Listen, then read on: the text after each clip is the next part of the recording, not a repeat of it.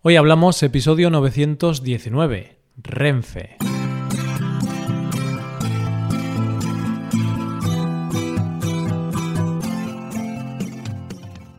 Bienvenido a Hoy Hablamos, el podcast para aprender español cada día.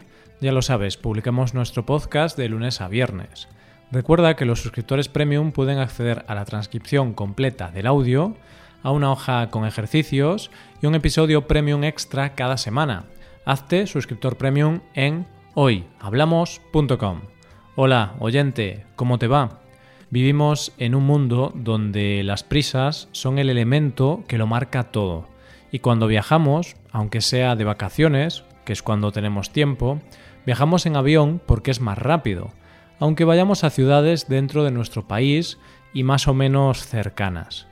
Y es que parece que viajar ya no es un placer, Ahora el placer es el destino.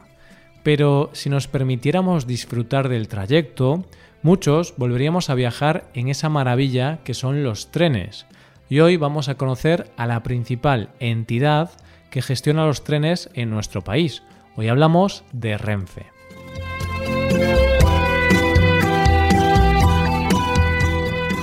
Recuerdo una película que vi hace un tiempo. La película era Asesinato en el Orient Express, que estaba basada en una novela maravillosa de Agatha Christie. Y me dio mucho miedo el hecho de que asesinaban a una persona mientras dormía, cosa que me hizo tener miedo a quedarme dormido durante meses.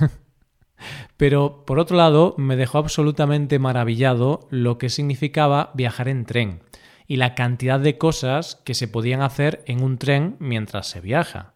Esta película me hizo pensar en que sería divertido volver a viajar en tren, pues la verdad es que he viajado muy pocas veces en tren. Pero no viajar en un tren de un trayecto corto, sino un tren donde se pudiera dormir, donde el viaje durara varios días, donde se pudiera comer en el restaurante y con suerte un tren en el que haya algún misterio por resolver.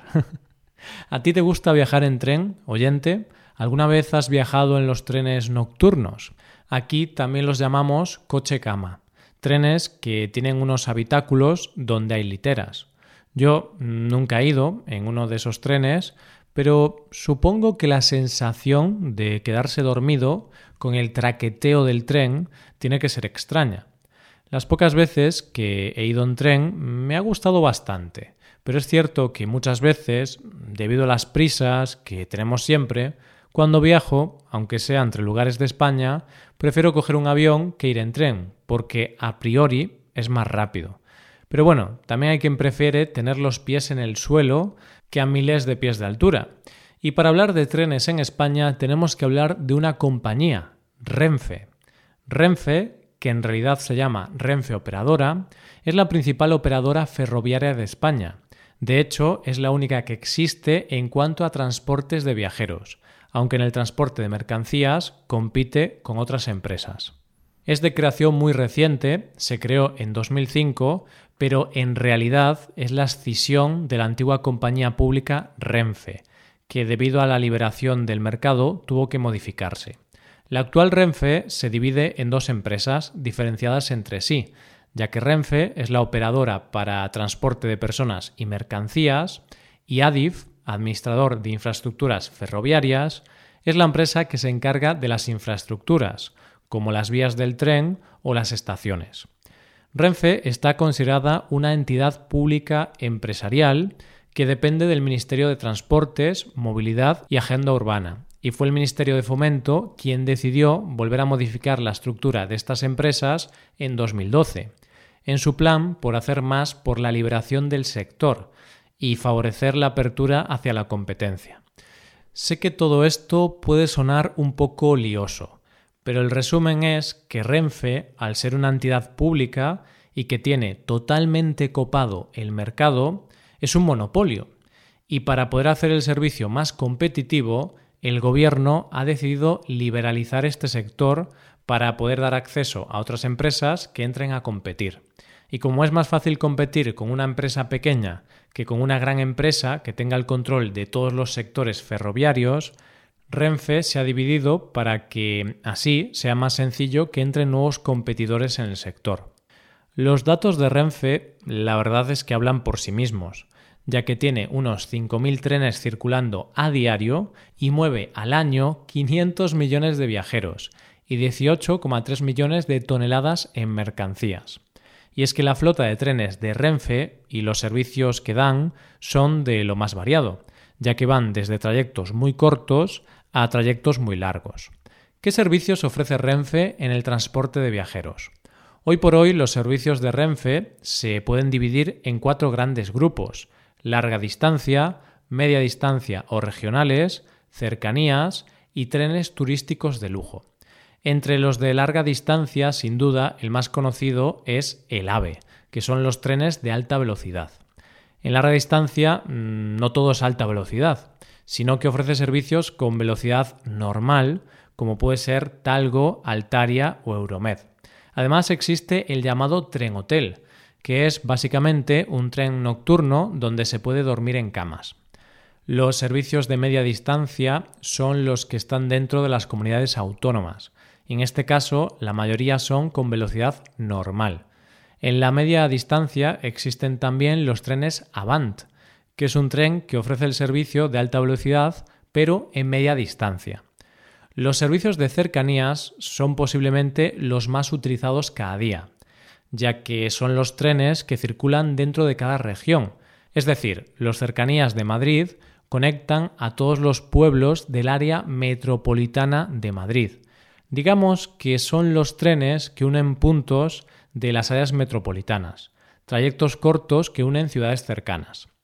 Renfe ofrece además un servicio que es conocido como los trenes turísticos de lujo cuyo concepto no es tanto transportar a gente que va a un destino, sino que el viaje en tren es el destino. Tres de estos trenes son el Transcantábrico, que une San Sebastián y Santiago de Compostela, el Expreso de la Robla, que une Bilbao y León, y el tren al Andalus, que hace un recorrido por las principales ciudades andaluzas. Todos estos trenes tienen una duración de varios días haciendo paradas en las principales ciudades de cada recorrido y en atractivos turísticos. Podríamos decir que la experiencia es como estar en la suite de lujo de cualquier hotel de una categoría de lujo.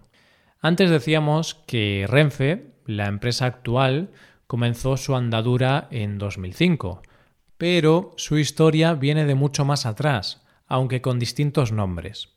Renfe Red Nacional de Ferrocarriles Españoles, nació en 1941, después de terminar la Guerra Civil Española. Después de la guerra, como te podrás imaginar, casi todas las líneas ferroviarias estaban destruidas, así como los trenes mismos, que se habían visto afectados por la contienda. Las compañías privadas que gestionaban entonces las líneas ferroviarias se vieron incapaces de poder asumir su actividad, Así que se creó Renfe como una empresa pública que absorbía la actividad de todas esas compañías privadas. Pero claro, la labor que tenían por delante no era fácil, ya que había que restituir y poner en circulación todas las líneas que se habían visto destruidas. Y se hizo mediante la nacionalización del servicio ferroviario. Y a partir de aquí hubo que renovar toda la flota y dar el paso de unas máquinas de vapor a un sistema eléctrico. Podemos decir que en los años 50 es cuando empieza un poco el proceso de modernización. Y así, en el año 1950 entra en servicio el primer talgo con servicio entre Madrid y Endaya, Francia. Y en 1952 entran en servicio las primeras locomotoras diésel. A partir de los años 60 se empieza a hacer un gran esfuerzo por modernizar la flota y también por ampliar sus servicios y está claro que sus esfuerzos se centraban en un primer momento en lugares de gran tránsito de personas, como fueron las grandes capitales como Madrid y Barcelona. La compañía seguiría avanzando hasta que llegó uno de los grandes momentos de la compañía, con la creación del servicio de cercanías en Madrid, con el plan de crearlos en todas las grandes ciudades. Pero, sin duda, el gran hito de Renfe llegó en 1992, cuando se estrenó el gran proyecto soñado, la primera línea de alta velocidad de España, que se llamaría AVE y que unía las ciudades de Madrid y Sevilla. Y así, el 14 de abril de 1992, llegaba a Sevilla, procedente de Madrid, el primer tren AVE y que coincidía además con otro hecho histórico en la ciudad, la Exposición Universal de 1992. Ha sido un largo camino hasta llegar a nuestros días, y aunque Renfe ofrece grandes servicios, como el AVE, es cierto que aún les queda mucho por hacer. Porque si bien es cierto que viajar en tren ofrece muchas ventajas, también tiene sus desventajas. Entre las ventajas podemos destacar no esperar el embarque, no tener que facturar maletas, llegar al centro de las ciudades, no hay turbulencias, puedes pasearte un rato por el tren, vas viendo el paisaje, puedes sentarte con tu grupo de amigos e ir hablando o haciendo lo que quieras. Pero si hablamos de las desventajas, tenemos que tener en cuenta que en muchos trayectos hay retrasos muy importantes y hay algunas líneas muy lentas, como las que unen a Extremadura con el resto de España, que parecen del siglo pasado, y los extremeños se quejan de que muchas veces los trenes se paran a mitad del trayecto, o que tienen que viajar sin aire acondicionado. También podemos destacar los precios excesivos de algunos trayectos en tren que hace que no sean competitivos con el resto de medios de transporte. Pero mientras se arreglan esos problemas, yo sigo pensando que viajar en tren es una opción bastante buena. Y tengo que reconocer que cuando me subo a trenes de grandes distancias, mírome alrededor con la esperanza de encontrarme con la mirada del detective Hercule Poirot, el personaje del libro de Agatha Christie. Hasta aquí el episodio de hoy. Y ya sabes, si te gusta este podcast, si te gusta el trabajo diario que realizamos, nos ayudaría mucho tu colaboración. Para colaborar con este podcast puedes hacerte suscriptor premium. Los suscriptores premium pueden acceder a la transcripción y ejercicios y explicaciones. Hazte suscriptor premium en hoyhablamos.com. Muchas gracias por escucharnos. Nos vemos en el episodio de mañana, donde hablaremos de expresiones en español. Pasa un buen día. Hasta mañana.